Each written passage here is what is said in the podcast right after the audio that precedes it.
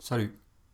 Euh, ce soir, je vais vous parler d'un petit truc euh, qui m'a ressauté à l'œil euh, dans la journée aujourd'hui, suite à un petit tweet par l'un de mes followers qui s'appelle Trex, alias at Istrex sur Twitter, et qui a fait un petit tweet en rappelant un article paru sur le, blogspot de Le droit de râler.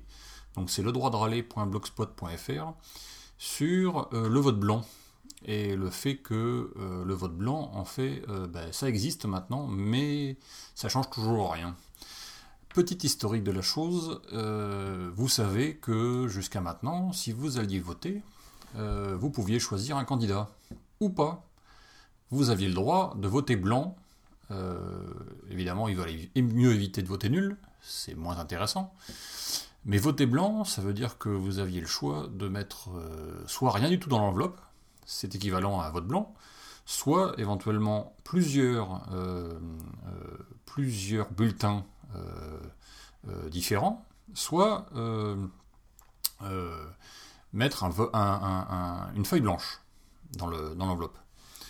Dans les trois possibilités, c'est équivalent à un vote blanc. Jusqu'à maintenant, et jusqu'au 1er avril dernier, suite à un texte qui est paru euh, le, 21, le, 21, février 2014, euh, nos chers députés et sénateurs ont fait passer un texte de loi qui admet que le vote blanc sera décompté et sera comptabilisé sur euh, le petit papier qui fait état des votes, c'est-à-dire la feuille de décompte qui sort du bureau de vote et qui est transmise ensuite en préfecture pour euh, remonter vers, euh, euh, vers le ministère concerné, je ne sais plus lequel c'est d'ailleurs, ministère de l'Intérieur je pense, et qui donne les résultats finaux des votes et des, élections. Cette petite chose, au jour d'aujourd'hui donc, est décomptée et séparée des votes nuls, ce qui n'était pas le cas avant le 1er avril. Évidemment, les dernières élections n'ont pas eu droit euh, à cette petite chose, mais les prochaines élections y auront droit.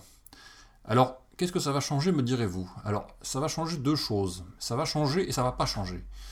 Ça va changer parce que les votes blancs seront donc décomptés et seront donc pris en compte dans, euh, on va dire, les statistiques.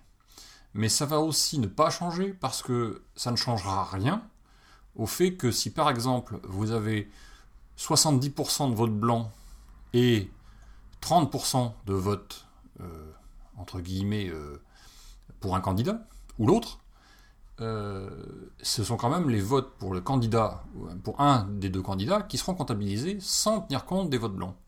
Ce qui veut dire que même si vous aviez l'idée de voter blanc pour dire ça me plaît pas ou je sais pas qui choisir, eh ben vous pouvez vous asseoir dessus, ça sert à rien. Voilà. C'est juste pour vous tenir informé. Lisez le petit article qui est passé dans euh, donc, euh, euh, Le droit de râler. Donc, c'est très intéressant. Je vous mettrai le, le, lien dans le, petit post qui va avec cet épisode. Voilà, c'est juste pour vous dire que au jour d'aujourd'hui, nos chers élus n'ont qu'une demi-molle, si vous me permettez l'expression, et non pas pousser le bouchon jusqu'au bout en disant on va tenir compte aussi des votes blancs. Bah oui, qu'est-ce que vous voulez? Des fois que les votes blancs auraient été plus nombreux que les autres et que ça aurait dit euh, bonjour messieurs les politiques, allez vous faire voir, on n'a plus besoin de vous, on n'a plus envie de vous voir. Vous voyez ce que je veux dire? Allez, à bientôt. Exprimez-vous sur la vie des moutons, le podcast participatif. Abordez les sujets que vous voulez, faites partager vos envies, vos idées, vos colères ou vos coups de cœur. Comment faire? Envoyez un mail à picabou, p i c b o u x gmail.com avec un fichier MP3 de 4 minutes maximum. La vie des moutons, le podcast fait pour vous et par vous.